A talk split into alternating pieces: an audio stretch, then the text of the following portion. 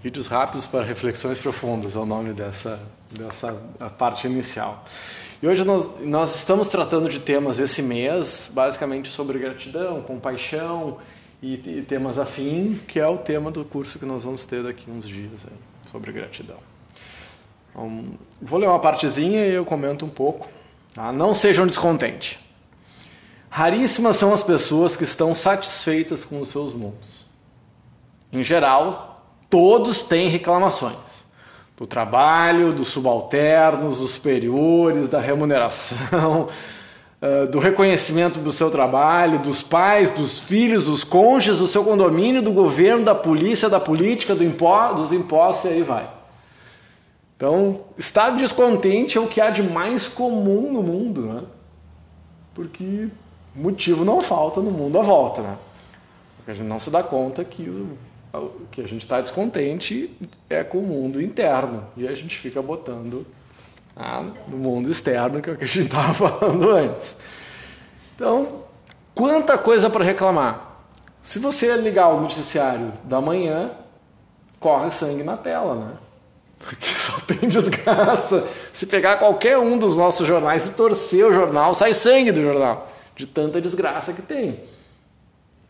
Eu vi uma análise esses dias depois até posso mandar para vocês, de como as pessoas, como a mídia uh, divulga as coisas do mundo, o que as pessoas divulgam no mundo e os dados de realidade, falando sobre mortes e tal. Então, mostrando lá que mortes, por exemplo, eh, de sobre, eh, de, nos Estados Unidos, terrorismo é 0,1%, e mortes violentas, uh, assassinatos, era 0,9% das mortes dos Estados Unidos. Ao passo que doenças cardiovasculares eram 36% ou mais, e câncer, 30 e poucos por cento. Então, entre câncer, câncer e, e doenças cardiovasculares, há quase 70%. Daí botava lá no Google já tinha doenças cardiovasculares antes de câncer. Então, no Google, câncer é uma das principais pesquisas. E aí, eh, doenças cardiovasculares lá para o fim. Mas o mais interessante é o que aparece na mídia. E o que aparece na mídia, a gente pode fazer uma correlação de como são os investimentos, por exemplo, do poder público em relação à prevenção, uma coisa do gênero. Então a mídia divulga, imagina, 0,1% é terrorismo. Mas na mídia é divulgado 40% do tempo de mídia falando sobre terrorismo.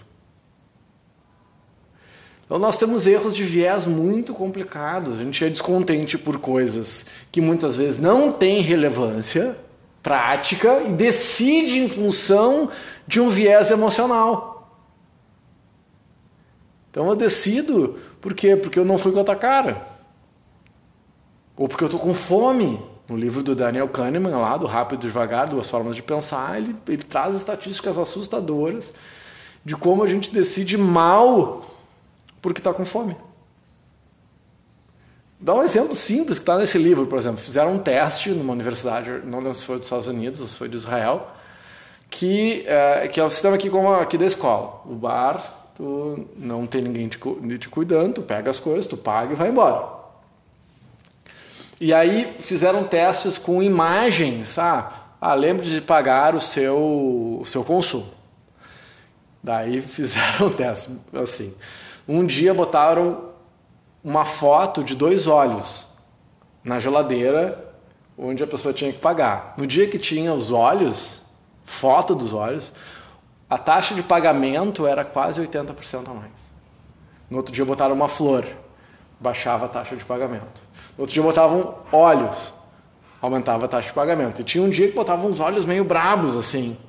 Era o que as pessoas mais pagavam. Então, não tinha nenhum dado de realidade, mas só o inconsciente da pessoa trabalhando já fazia com que ela decidisse. Então, olha como a gente decide coisas em função de, de dados irreais. Outro exemplo impressionante lá de Israel foi uma uma junta que julgava livramento condicional. Ah, então botava os juízes para julgar se a pessoa ia ser solta, né, incondicional, ou ia manter, manter-se a pessoa presa. Aí era assim. Os juízes tomavam café da manhã e começavam a julgar. Logo depois do café da manhã, as pessoas eram soltas, soltas, soltas, soltas, soltas, soltas, soltas. Aí ia chegando no meio da manhã, que a fome ia batendo, presa, presa, presa, presa. Chegavam perto do almoço, todo mundo preso. Então os caras iam almoçar, voltavam do almoço, solto, solto, solto, solto. E aí, bom, imagina quanta testagem eles fizeram mostrando que os caras decidiam se tu ia ser preso ou solto em função da fome. Ah, tem um monte de testes mostrando, por exemplo, médico de bom humor, os diagnósticos são 20% mais precisos e mais rápidos. Então, se, seu médico, se você chegar no médico, o médico tiver de mau humor, vai para casa. Mas tem uma solução, né? Que é leva um chocolatinho para o médico. Que ele já vai ficar de. O bom humor vai aumentar, vai aumentar a serotonina e coisa do gênero, e ele vai uh, ficar mais afiado.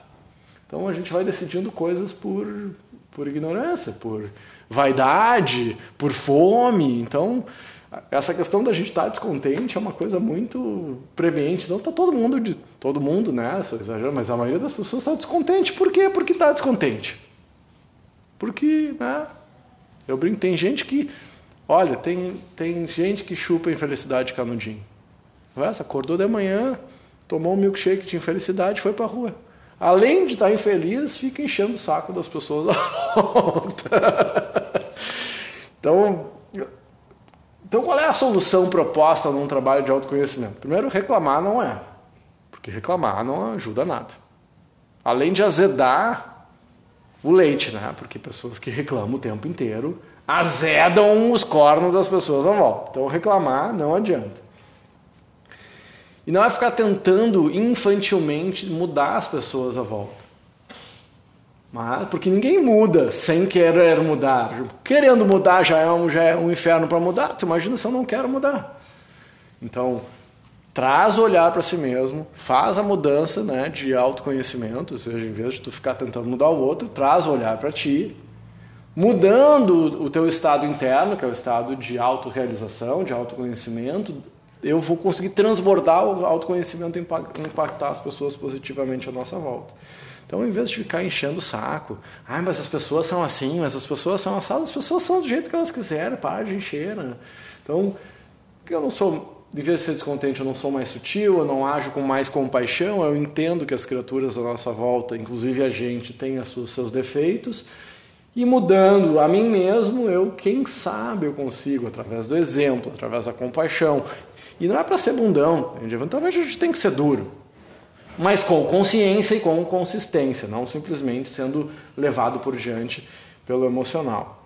Ah, então eu acho, e eu concordo com esse texto, que é uma infantilidade a gente querer mudar alguém que não seja a gente mesmo.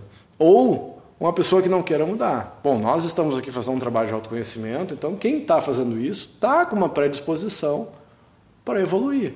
Então a gente consegue trabalhar.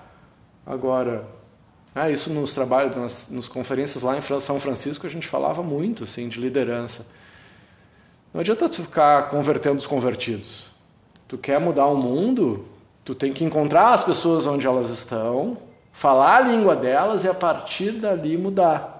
Porque senão tu fica ali reclamando que as pessoas não te entendem, mas tu quer mudar, tu quer mudar a pessoa e tu falando a tua língua, não, aprende a falar russo, Aprende a falar a língua do outro para ajudar o outro a mudar. Senão tu fica lá no teu pedestal, descontentemente, reclamando do mundo à volta. Então reclamar não funciona.